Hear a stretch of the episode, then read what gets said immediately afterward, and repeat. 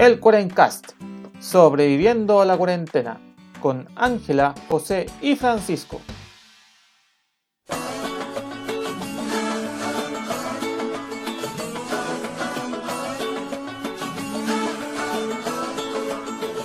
Buenos días, buenas tardes y buenas noches a toda la gente que nos acompaña en el divertido mundo del internet. Les habla José, su anfitrión del Quarencast, aquí sobreviviendo, por lo menos yo, otra semana de cuarentena, mientras mis queridos amigos están disfrutando de las bondades de un mundo que parece que no es tan alegre con las comunas que han salido del confinamiento. Pero haciendo más la vida, ¿cierto, Pancho? ¿Cómo estás? Eh, bien, José, muy contento también de estar en un nuevo capítulo con ustedes. Eh, eh, esto me acordó al meme donde está Calamardo mirando por la ventana y ve a la gente corriendo así con las manos para arriba. eh, soy yo, ese soy yo. Calamardo, sí. Nosotros somos Bob Esponja y Patricio. Sí, con Ángela seríamos Bob Esponja y Patricio. No diríamos quién es quién. No, no. ah. Corten este bueno, no, no, yo. No, no. Eh, yo Pero fuera de eso, Pancho. Yo vine acá ¿Mm? una semana, empecé a ir al trabajo de a poquito. Así que estoy marcando, para que la gente sepa que estoy vivo todavía. y, con ánimo de, que la, vida se ve buena de a poquito. ¿Y cómo está la Ángela por allá, Ñuñoa? Bien, igual que el Panchito, ya desconfinada dentro de, los rangos de lo aceptable, con un poquito de miedo por este desconfinamiento porque por cosas de la vida tuve que salir y hay mucha gente en las calles. Mucha, Así mucha. que mucha, mucha. Y espero que esto no, no repercuta más adelante y estemos de nuevo encerrados. Así que igual le tengo fe todavía a la gente. Y igual que el Panchito con harto ánimo para empezar esta nueva entrega para ustedes, chicos. Para la people. Para la people. Exactamente. Que ya vamos con el episodio número 20 del podcast, o sea, hemos, hemos crecido bastante, bastante bien. Yo debo admitir que nunca creí que íbamos a pasar del 15. Vamos que se puede. Vamos con la cuarentena que nos ha permitido esto. Sí. Claro, que nos ha permitido. El lado positivo de la cuarentena. El lado positivo. Claro. Oye, yo, yo le he sacado jugo a la cuarentena, no puedo negar eso. Muy bien. ¿Está bien? He hecho, he hecho Así que, bueno, volveremos este episodio a hablar un poco más de ciencia, espacio y cosas por el estilo. Eh, este episodio va a tratar sobre esta nueva misión que los gringos están lanzando a Marte, donde quieren ver si efectivamente hubo vida en Marte. Porque la hipótesis es que Marte fue habitable, pero de que, de que hubo vida, esa es otra cosa. Y también vamos a hablar sobre los biohackers, o los científicos más locos dentro de los locos, que con falta de recursos han tenido que hacer pruebas ingeniosas de, algunos inventos. Así que así, pues, démosle al, al programa de hoy día, cabrón. Démosle, pues, chicos. Despegue. Esta semana eh, tuvimos la suerte de ver otro fenómeno histórico dentro de las cosas que ha pasado este año. Este año habían cargado de noticias. Y nuevamente mirando al espacio. Ustedes saben que se lanzó un simpático robot a Marte eh, el pasado jueves 30, eh, la misión Marte 2020 y con el rover Perseverance. Es decir, Perseverancia. Perseverancia, en español. Y, no sé, pues yo les quería contar un poco de qué trata esta, esta misión, que es muy interesante. Como yo lo había contado en un capítulo anterior, me gusta mucho la astrobiología, que es la búsqueda de vida en el universo. Y entender cómo surge la vida acá en la Tierra o en otras partes que es mucho más aceptada como ciencia que la ufología, lamentablemente. Sí. A tu y, que la, y que la astrología. Eh, eh, eh, eso es. Podemos discutir eso más tarde. Adelante, sí. Entonces, para contar un poco de qué trata esta cosa, ¿ustedes conocen los rovers? Conozco a los Roberto. Sí, los rovers. no, acá los rovers son unos vehículos motorizados que se desplazan eh, cuando fue la, la, misión Apolo en alguna estaban los Moon Rovers y en Marte están los Mars Rovers. Un nombre original, muy original, sí. Son como pequeños robots que tienen múltiples herramientas para hacer muchos tipos de testeos. Por ejemplo, tienen cámaras para tomar fotografías de alta resolución, tienen paneles solares para cargar de energía, tienen pequeñas pinzas para recolectar, tienen ruedas para eh, recorrer terrenos muy, muy agrestes. Y la misión que se lanzó ahora es una que viene a completar una larga cadena de una seguidilla de lanzamiento a Marte. Eh, yo cuando chico leía que siempre se, intentaba lanzar como estos robots a Marte, estos rovers, y el- desde la década 60 hay como los primeros indicios, como los primeros intentos, y todos fallidos, todos, todos fracasados. Es decir, las Oh. misiones que intentaban aterrizar tenían muchos problemas, pero las que intentaban recorrer como orbitar solamente Marte, a ellos les iba mejor. Y yo pensaba que eran los marcianos los que obviamente están Estaban Estaban interponiéndose en el camino. Estaban saboteando. Estaban lanzándole piedra a las cosas Sí. para que no funcionaran. Es como ese comercial antiguo, creo que era de Pepsi, ¿no? Que había. Que estaban los marcianos como con, con imágenes grandes para hacer creer que eh, no había nada en Marte, que era un desierto. Era, era algo así. Y, y la misión de las que les voy a contar ahora, eh, la misión del rover Perseverance, es una misión de astrobiología. Y son como tres principales eh, objetivos que plantea. Lo primero es buscar signos de vida anterior en Marte, eh, pero vida microscópica, es decir, vida que ya sea bacteria, ese tipo de, de elementos de vida, como e- esos pequeños rastros de vida. ya, no, están buscando un perrito. No, bueno, No, no, buscan marciano, marciano, un cuerpo, algo, algo visible, quizás no, buscan algo que sea más pequeño. Ya. Porque actualmente hay satélites que están eh, orbitando Marte, que toman imágenes satelitales de Marte, pero lo que buscamos es mucho más pequeño, así que hay que ir allá in situ a, a recolectar. Eh, y también busca un- una exploración geológica que busca tomar muestras de, la, de, de rocas de Marte. Y, y se busca más adelante ver cómo se traen para acá. Esa es como una misión que viene más adelante, que la NASA con la agencia europea van a, a ver cómo lo, lo traen para acá. ¿Cómo? O sea, lo van a ir a buscar, Claro. pero no saben cómo traerlo. Exactamente, sí. Es que es como genios. el primer pie ahí en, en Marte. Y lo último, Toman la muestra y después ves si, si puedes traerla de vuelta. sí, es como atreverse nomás. Y la, terce- la tercera objetivo que plantea esta cosa, que para mí es la más interesante, es que prueba tecnología. Tecnología que va- van a preparar una futura explora- eh, exploración más avanzada, ya sea de robots o de humanos en Marte. Uh, Así que, así que eso es lo, lo interesante. Y acá hay dos cositas que me, me- me gustó mucho. Que van dos instrumentos dentro de, de la misión Perseverance. Uno que se llama el MOXIE, uh, que es una misión que busca convertir el dióxido de carbono en oxígeno. ya. Ya. Así que porque la, la atmósfera de Marte es, es casi puro CO2. Ah, qué lindo. Entonces, para hacer, ya, ya sea para sacar oxígeno para lo- lo- los motores, los propulsores de alguna sonda que venga de vuelta de Marte a la Tierra, o para respirar. Entonces, esa sería la tecnología MOXIE, que es Mars Oxygen In Situ, algo así. Y el último, que acompaña también este, la- este rover, es un helicóptero. Va a ser el primer helicóptero que va a sobrevolar en Marte Un helicóptero. se llama Ingenuity, que es Ingenuity, pero no es ingenuidad, es ingeniosidad, la traducción al Ah, español. ya. ¿Te parece? Ingeniosidad, así como de inventiva, de que- como de donde viene ingeniero o ingenioso, de, de esa misma raíz. Y va a ser el primer helicóptero que va a sobrevolar en Marte, y tiene muchos desafíos porque en Marte la atmósfera es muy liviana. Entonces tuvieron que inventar un nuevo sistema de propulsión con una hélice de fibra de carbono muy grande y muy liviana para poder hacer que este helicóptero pequeño vaya a volar dentro de Marte. Y, y hay muchos desafíos porque obviamente por la distancia no puede haber una persona con un joystick acá que, que esté controlando. Sí. Controlándose. No, pues. Van a tener que mandar las instrucciones con mucha anticipación para que el, el- el helicóptero se pueda ir maniobrar. Pero este igual va a tener como cierta autonomía para ver cómo se desplaza de un punto A al punto B. Eh, es, es todo un tema porque hay que recordar que un- una señal que de la Tierra a Marte se tarda aproximadamente 30 minutos en llegar. No menor. No menor, pues entonces no es como que ah, estoy con el joystick jugando y viendo auto- inmediatamente lo que está haciendo el bicharraco, ¿no? Pues. Sí.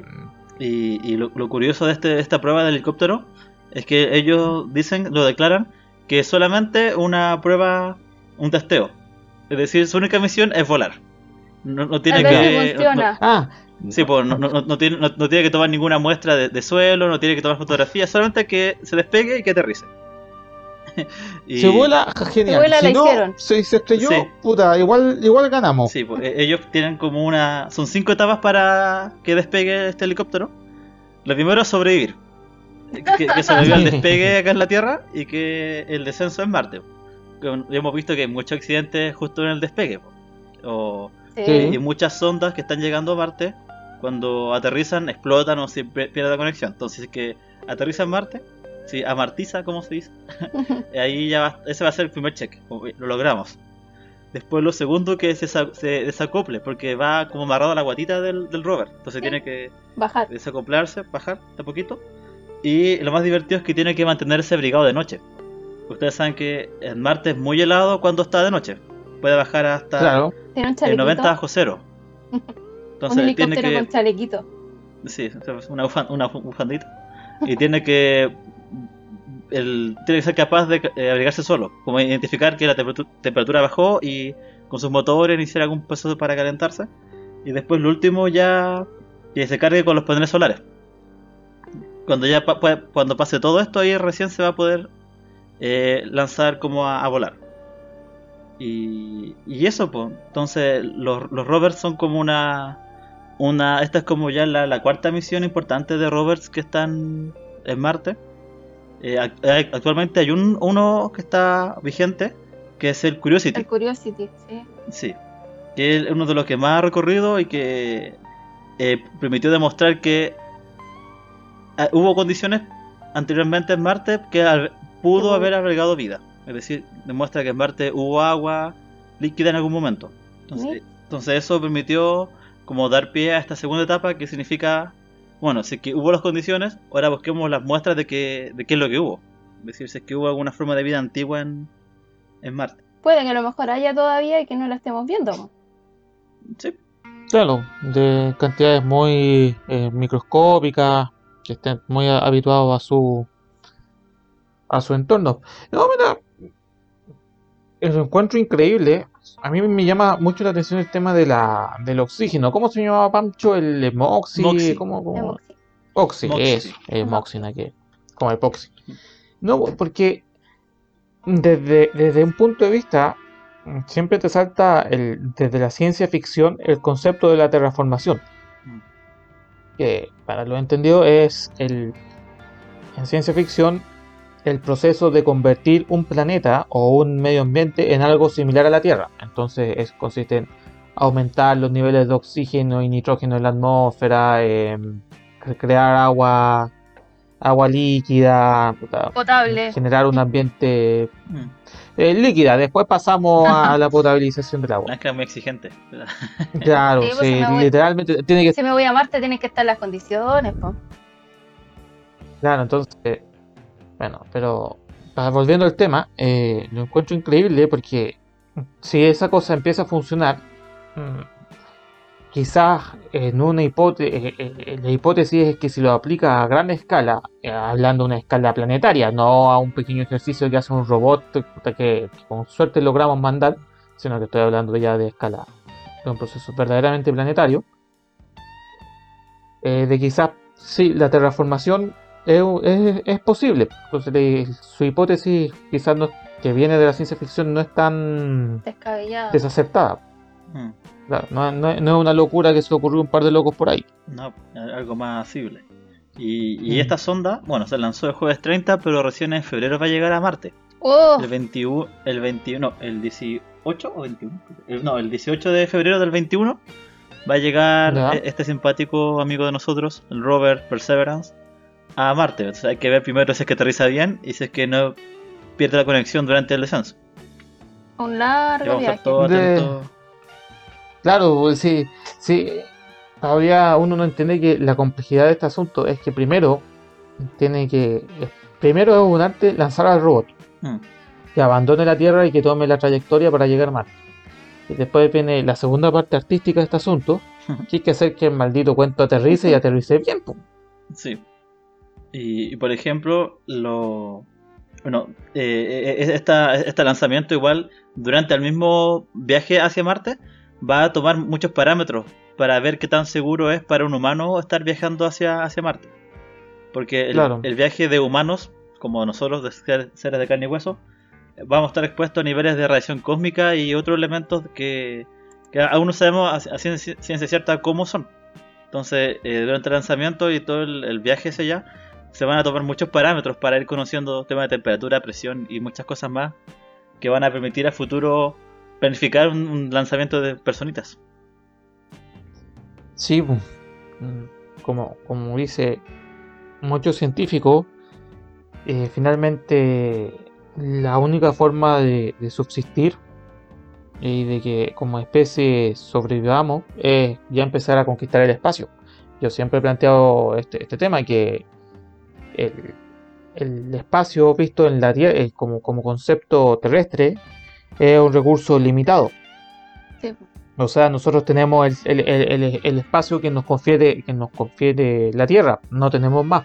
Y de eso hay que entrar a descartar lo que es continente y océano, después la área de ecúmenes, la área de necúmenes, que, que tan posible es habitar ciertas áreas que no son habitables y así. Ir descartando. Y es, claro, y es un recurso, si tú lo piensas bien, es un recurso escaso. No es.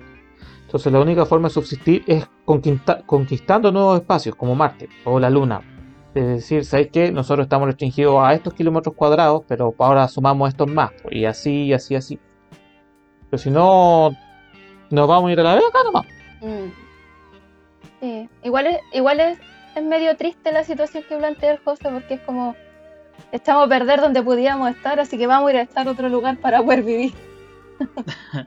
Sí, pero yo, yo pienso que en el mismo proceso de lanzamiento a Marte y toda esta tecnología que se va desarrollando, después es que se logra demostrar, se puede aplicar acá en la Tierra. po. Es decir, Sí. si es que se logra cultivar, no sé, por alguna especie de vegetal en Marte, ¿cómo no se va a poder hacer acá en el desierto de Atacama? Es como ese tipo de, de tecnología que se desarrolla tanto para lanzar, des- des- desplazarse y, y- y estar en Marte, se puede traer de vuelta a la Tierra. po. O buscar alguna forma de, de convertir todo ese dióxido de carbono en oxígeno sería una maravilla. Claro, lo podríamos aplicar acá Sí. y no ir a depredar a otro lugar también. Mm. y conocer, en vez de ir a depredar, vamos a ir a, a turistear a Marte, a dar una vuelta. Solo turistear. Sí. Y lo, cu- lo curioso es que en Marte nosotros seríamos más livianos. Mm, Porque la, la gravedad en Marte es un 38% de la que posee la Tierra. Me agrada eso. Entonces, Claro. entonces si es que una pesa 100 kilos acá en la Tierra, en Marte solo posee 38 kilos. Entonces ahí podréis saltar, bailar y hacer lo que quisierais. Hacer pirueta, saltar con garrocha. Maravilloso. Sería perfecto. Así que esa fue la, la- la noticia del robot, o sea, del rover, del rover Robert, Perseverance, que está en viaje. allá en, en, en- en viaje, sí. Próximo a llegar a, allá. ¿Y ustedes conocían la historia del Opportunity y su triste muerte? Eh, Mm, No, me- creo que la leí alguna vez, pero no recuerdo del yo todo. solo me, Por favor, me ilustre. acuerdo del Curiosity, pero no del Opportunity. Ya, mira, eh, bueno, en el, 90 y- en el, 2000 el 2004 se lanzaron dos rovers gemelos, el, el Spirit y el Opportunity, que eran, eran iguales y que ellos bu- buscaban agua líquida, en- como rastros de agua líquida en Marte, esa era su misión. Y el Opportunity, sus últimas señales que pudo lanzar a- de vuelta a la Tierra, se, se traducían, porque obviamente él, él lanza, él, él lanza indicadores, pues él, no habla, pero Claro. Sus indicadores decían que su batería estaba baja y se estaba oscureciendo. Pobrecito. Porque ustedes saben que en Marte hay tormentas de arena gigantescas. Entonces Sí. se, se- se piensa que una tormenta de arena tapó sus paneles solares, se fue quedando sin batería y no pudo, no pudo empezar a cargarse de energía. Y la NASA estuvo como 8 meses intentando de que despertara. De hecho puso una lista en Spotify como Despierta Opportunity. De, de, de- Despierta Opportunity. Sí. Canciones como Wake Me Up. y todas esas variables. Y no, no despertó. Pobrecito. No pudo. Ahí fue un Oh. robot que dio, dio la lucha por conocer Marte. Se quedó dormido. Sí.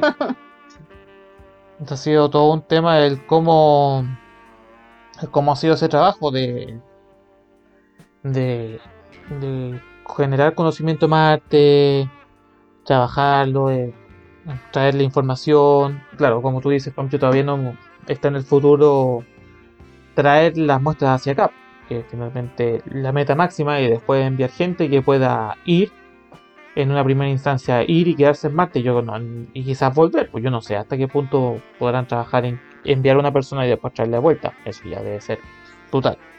Sí. Complicadito, ve. Pero tengamos fe que la ciencia lo va a lograr. Por ahora solo nos quedan películas como El Marciano. Para que la puedan ver. Gran película. Sa- sabe- Dicen como curiosidad de que en muchas de las películas de Matt Damon siempre hay que rescatarlo. Y, y- y si sus personajes fueran reales, en realidad no hemos gastado millor- millardos de dólares en rescatar al maldito Matt Damon, que se suele estar metido en problemas. Clásico. La víctima. La víctima.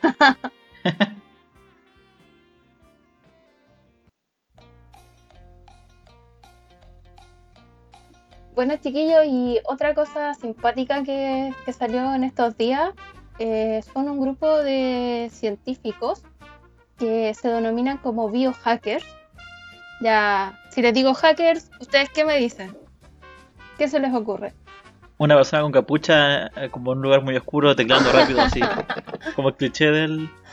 Claro, como alguien que desde la oscuridad hace. interviene en cosas.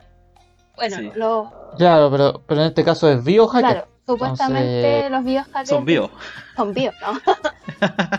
eh, biohacker hace relación como a la biología, en cómo poder modificar el ADN, en cómo poder poner prótesis a los cuerpos para que tengan nuevas funcionalidades, o cómo intervenir en cosas sencillas que nos pueden solucionar la vida. Y lo, una de las cosas que caracteriza a estos científicos biohackers es que, bueno, todos sabemos que estamos metidos en esta pandemia y que hay chorro mil farmacéuticas buscando una vacuna para poder salir del hoyo. Bueno, Sí. estos biohackers eh, no encontraron nada mejor que autoexperimentar ellos mismos, prestar el cuerpo, si lo podemos decir, para, mismo. para poder encontrar una vacuna contra el COVID, saltándose todos los protocolos que ya sabemos que las vacunas tienen que pasar primero como por laboratorio, después por animal y después llegar a humano. Estos científicos, eh, en vista de que es muy caro y que no tienen las lucas ni patrocinadores, decidieron hacerlo y experimentar con sus propios cuerpos. Cerraron platita y son unos conejillos de India, por decirlo de alguna forma. Hay que echarle, Hay, hay, que, que, tener huevos. Bueno, uno Sí. de estos simpáticos científicos que presta el cuerpo es fundador de una de las empresas de secuenciación de ADN que hay en Estados Unidos, que es ADN Veriti- Veritas Genetics. Este caballero se llama Preston Estep y este caballero, pese a tener esta empresa que secuencia ADN, es bien rata y bien escaso en recursos. Y Es mano, es mano guagua. es mano de guagua, ¿no? Y como que la gente no confía mucho en, en darle lucas. Y estando solo en uno de esos laboratorios que le prestan, dijo, puta, si no tengo financiación, necesitamos encontrar una vacuna, ¿qué puedo hacer? Oh, volá, voy a prestar mi cuerpo a la ciencia. Yo mismo. Yo mismo presto el cuerpo y démosle que yo voy a ser el conejillo de India. Eh, bueno, dentro de todo este mundo, ya, ya es raro que alguien se, sea su propio conejillo de India. Eh, él plantea que una de las posibles vacunas para el COVID-19 sea una vacuna que se inhale. Que en el fondo, más que generarte inmunidad a nivel de cuerpo, te genera una inmunidad a nivel de las mucosas, que es por donde entra este virus. ¿Cachai? Ah, Claro. mira. dentro de, de estas como 200 em- eh, vacunas que se están probando, solo 5 son inhalables, para que se den una idea de que ya es como bien raro. Y este tipo eh, ha, mandado correos como a todos los, científicos que piensan como él, que generalmente son científicos genetistas, y como que los invitó a ser parte de este experimento. Él decía, bueno, tenemos la información del COVID, eh, y lo único que necesito yo en el fondo es una probeta y, y una maquinita que me mueva el virus. Entonces tomó estos insumos baratos y creó una especie de spray que él mismo se inoculó y parte de estos científicos medio locos que están con él también lo hicieron. Lo hicieron a principios de julio. Ya. Y bueno, obviamente todavía no se sabe si, si tuvieron, si fue Éxito o no. exitoso o no.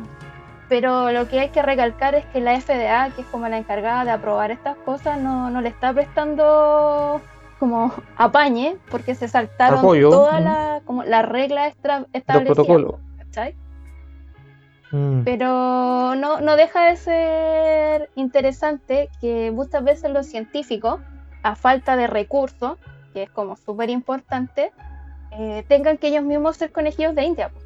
¿cachai? Mm. Y a lo largo de la historia tenemos varios ejemplos simpáticos y les quiero traer a colación uno que me llamó mucho la atención y que aunque no lo crean los científicos que prestaron el cuerpo, lograron tener un premio Nobel. Así que Ah, no están...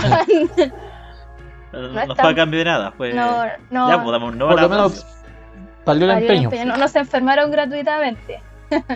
¿Y quiénes fueron esos, person- esos científicos tan bacanes? Fueron dos científicos australianos. Uno se llamaba Barry Marshall y el otro Robin Warren. Y ellos eran gastroenterólogos. Y le llamaba mucho la atención que mucha gente que tenía úlceras gástricas asociaran esta enfermedad a que eran gente que tenía mucho estrés. ¿Cachai? Ya. Entonces dijeron, Sí, ah, sí, que, que- y todavía se asocia mucho a la gente con claro, estrés. entonces dijeron, colon irritable y cosas así. claro, dijeron a lo mejor hay algo raro acá, estudiemos más. Y decidieron como estudiar parte de la, de- del, del estómago de las personas que habían fallecido, no por, porque tuvieran úlceras gás- gástricas, sino que porque tenía, tuvieron otras complicaciones y además tenían úlceras gástricas. Y se dieron Ah. cuenta que había una bacteria en, en el estómago de estas personas y fue como hicieron una relación causalidad. O sea, estas personas tienen esta bacteria y tienen úlceras gástricas, gastritis, problemas. Tiene que ser, a lo mejor, esta es la bacteria que provoca esto y no porque solamente tengan estrés. ¿Cachai? Y se dio que una de las esposas de estos científicos padecía de úlceras y gastritis. Entonces tenían como ese, ese impulso, así como tratar de ayudar a la esposa del amigo y a la esposa misma del científico. Y decidieron extraer esta bacteria, que nosotros ahora la conem- conocemos como la Helicobacter pylori, que es como la típica. Si estáis enfermo la guatita, ah, veis que tengáis el Helicobacter. Y uno de estos científicos se tomó un vasito con esta bacteria y se la mandó. Y Oh, así sin nada. Hay, chumpa de una. dentro, chumpa dentro de una. hay que echarle. Y obviamente al tomar esta bacteria se desarrolló en su estómago y él dijo, bueno, es una bacteria, la puedo atacar con antibiótico y se mejoró. po. Entonces ellos escribieron en una revista científica su descubrimiento. Al principio casi nadie les compró porque era como muy loco, aparte que la metodología que habían ocupado para llegar a eso era, Más chanta que la. era carecía de método científico, por decirlo de alguna forma. Aunque tenían la hipótesis, hicieron la prueba y la Oh, probaron. Y después de muchos años de seguir investigando, de seguir haciendo su, su trabajo, de hinchar que, oye, en el fondo las úlceras no siempre son por estrés, sino que hay una bacteria que se da en casi el, no sé, el 70% de la población la tiene y tiene un desarrollo normal. Finalmente, el 2005 los reconocieron y les dieron el Premio Nobel de Medicina y Fisiología. Y gracias a ello, el día de hoy, mucha gente que ha sufrido de úlceras o problemas estomacales no, no se ha ido a la tumba con el problema, sino que un antibiótico fuerte y para la casa te sanaste. Es que, es que el problema, el problema no es su método científico. El tema es, como tú mismo dices, y el tema que pasa con la vacuna, que, que tienes que hacer el estudio, pues tienes que hacer el debido proceso, de que tenéis que juntar a, a los 500.000 pelagatos que también tienen que hacer el mismo experimento, probar la hipótesis, da- datos estadísticos, cosas por acá, cosas por allá, hasta que generáis el resultado. Pues entonces, eso implica que, que tu problema no, no es el método, es la cantidad de datos que tú pudiste procesarlos para comprobar tu hipótesis. Que finalmente es lo mismo que le está pasando a estos, a estos locos que tú mencionas con la vacuna, pues, porque nadie, nadie lo apoya, Sí, pues. porque se están saltando los pasos, por los protocolos, pues, oye, y decir, oye, eh, tenéis que cumplir estos pasos para hacer esto. Y el otro compadre también dice, oye, pero si no tengo plata, ni lucas, ni apoyo, ni puta, con alguien debo probar. Sí, pues. ¿Cómo lo hago? ¿Cómo lo hago? Ese es el punto. De repente, eh, a veces, como en estos, en estos científicos australianos que lograron erradicar, por decir, una bacteria que venía quejando a las personas, no es tan descabellado hacer esto. De repente la falta de lucas trae cosas buenas. Y por último les quiero hablar de otro científico loquillo que, que lo encontré un crack, porque yo no lo haría ni cagando lo que él hace, ni que ni ¿Qué aunque cosa? me ¿Qué dieran toda la plata del mundo. Se trata de un científico, más que nada es un entomólogo, un bichólogo para, lo, Un bicho loco. para la comunidad, grande que se bichólogo. llama Justin Smith, que él se ha dedicado a estudiar la picadura de todos los animalitos que pertenecen a los Hymenoptera, que más que nada son las abejas, las avispas, las hormigas. Y este científico se ha estudiado, a- se ha dedicado, perdón, a estudiar el nivel de dolor que te provoca una picadura. Ah, Ah. este loco es. Pero co- consigo mismo. consigo mismo. Claro, porque él decía, ya no, la lógica de él es que la única forma de, de poder hacer como, entre comillas, un- una caracterización Comparar. objetiva del dolor es que la misma persona pase por, el, por los distintos dolores para poder calificarlo. Y este tipo se ha dejado picar por cerca de 78 especies de, de estos bicharríacos, ya sean avispas, hormigas, todas las cosas raras. Y él La, tiene- la avispa asesina de África, así. Claro, él tiene una escala del 1 al 4. Que el 1 es un dolor piola y el 4 ya me estoy muriendo. Y yo les preparé el top 4 de los peores dolores que él describe de, de estos animalitos que lo han picado. Perfecto. Claro, el nivel 3, que es como ya casi me estoy muriendo, él habla de las avispas de papel, que él describe que es un dolor mordaz, ardiente, distintiva sensación amarga, como derramar ácido hidroclórico sobre un corte causado por un papel. Ah, como un, corte como Eh, fino. Claro, me lo imagino. para llegar a esa, yo tengo una pregunta. Para llegar a esa descripción, eh, él se, de- de- se derramó ácido eh, Hidroclor- esa cosa. No lo sé, pero oh, el escucharlo ya me da dolor. O sea, si, si me corto con un papel Sí. ya me duele y echarme ácido, como, ay, me duele. Es como un, un- un corte que no cierra, pues como un corte Claro. limpio los de los. ¡Ay! Ah. Ya. Después, en el nivel 4 ya me estoy muriendo. Está la avispa, Kill me, please. avispa caza tarántula, que es una avispa que come tarántulas, para que se hagan una idea. ¿Cómo te- Un bichito piola, Ya, o sea, uno que me encuentro en el jardín. chiquita. Sí, Es como del parte de la banda la tarántula, pues. claro, y, y una avispa que se come po. una tarántula, es una avispa piola, amigable. Él dice que es un dolor cegador, fiero, chocantemente eléctrico, como si un secador de pelo cayera sobre tu baño de burbujas. Yo, yo me imagino que él no ha tirado, tampoco sabe Pero lo tirar un imagina, secador de pelo sobre un baño burbujas, pero no de cómo podría ser. Y ya la, la- el otro animalito que, que lo encontró horrible es la hormiga bala. Que en el fondo Hor- dicen hormiga bala hormiga porque bala. te- cuando te pica es como que te han pegado un balazo. Au. También es de un nivel Sutil. 4. Y él describe que es un dolor puro, intenso y brillante, como andar sobre brasas incandescentes con clavos oxidados de 7 centímetros taladrando el tobillo. Algo viola. Tampoco creo que haya hecho eso, pero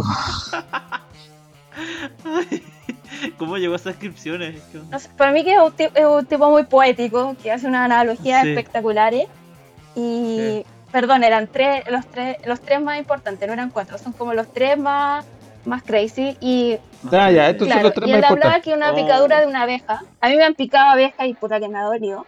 Una picadura de abeja era como un nada, para él no es nada. Un, un lunes por la mañana. claro, algo piola. Oh, me picó Oh. una vieja. Oh, un piquete, nada.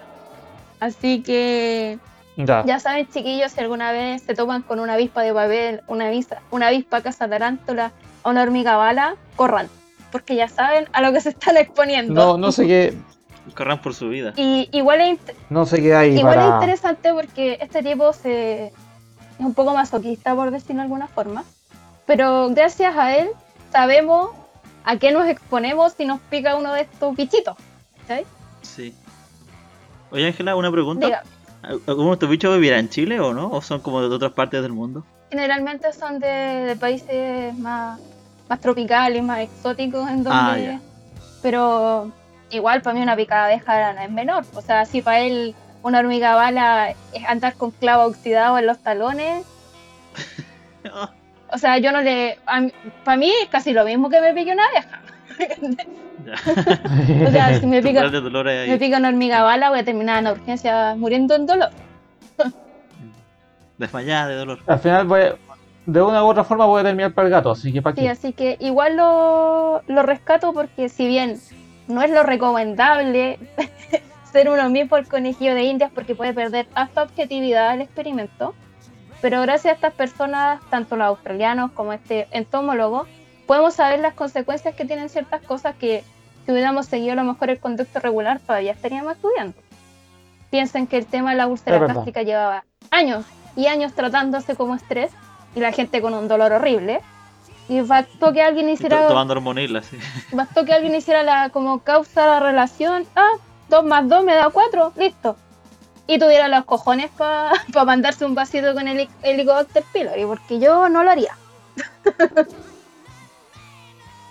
Así es la vida. Bueno, ya con eso, esa simpática historia de ciencia, cerramos ya el episodio de esta semana. Eh, antes de, quisiera dejar ahí cierta efeméride. Eh, esta semana, Dele nomás, José. mm, como en unos- un par de días más, se van a cumplir ya para que, para que se sientan viejos cabros. A ver. Siéntanse viejos. Eh, 10 años del accidente de la mina San José y los famosos 33 Chu. mineros. 10 años. Oh. 10 años, sí, para que se den cuenta. De hace 10 años, esos pobres sujetos quedaron atrapados allá, enterrados bajo tierra. Eh, algún día haremos un episodio al respecto. No sé si pronto o más cerca de, de cuando ya lleguemos al, al- a cuando lo sacaron. Pero algún día hablaremos al respecto. Y también quiero mencionar, eh, detalle no menor, que después de muchos esfuerzos y proyectos de cuarente- en un proyecto de cuarentena, eh, logramos habilitar una pequeñita Ujú. página web. Uh. Sin virus. Eh. Eh, en realidad, puta, solo muestra, solo de, solo muestra la- la- algunos detalles de la página y no dice mayor cosa, pero lo logramos. Así, el, el link es quaren.herokuapp con doble p, punto com. Sí, para los entendidos la subimos a Heroku. Es un pequeño paso. Eh, también subiremos el link, Sí. claro. Igual subiremos el link en las redes sociales por si alguien quiere entrar a sapear esa cosa. Y ahí vamos a estar, eh, la tengo más que nada como patio de juegos en realidad. Ahí pues, estoy probando ciertas cosas, entonces... Pero nada, nada muy complejo. Oye, cosa. Pero la gente Sí. puede hacer cosas en esa página. En realidad solo puede dejarnos un comentario. Ah, pero Ya, pues eso es harto. ¿Cómo, cómo, cómo que Y solo claro, eso? sí, sí. Es un gran sí, paso. puede dejarnos un comentario y puede escuchar el último episodio. Ah, es un pequeño paso para el hombre, pero un gran paso para el cuarencas. Eh, sí, de hecho. Y bueno, ya con esos avisos de utilidad pública, ahora sí que sí, ya cerramos el programita. Eh, ¿Algo que quieran decir para cerrar? Lo mismo de siempre, que ya somos como.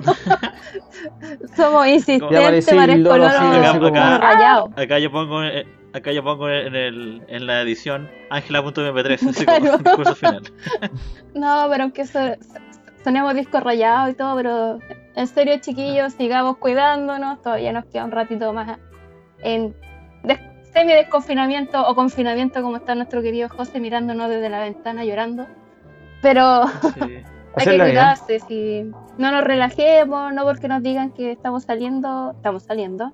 Hay que mirar las cifras y hay que mirar afuera también lo que ha pasado en otros países, después, bueno, que no, no nos Sí, volvamos a caer como hay ya nos caímos antes.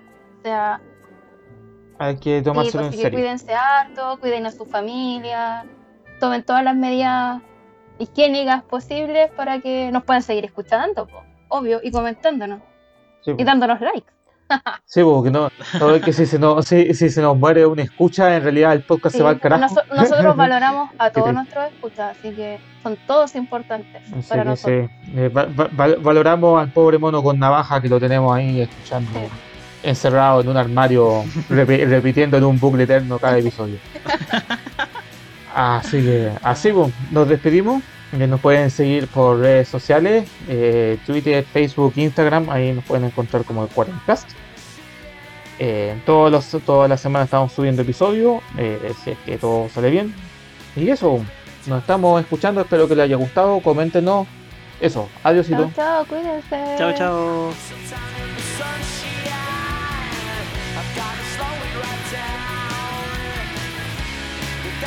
Just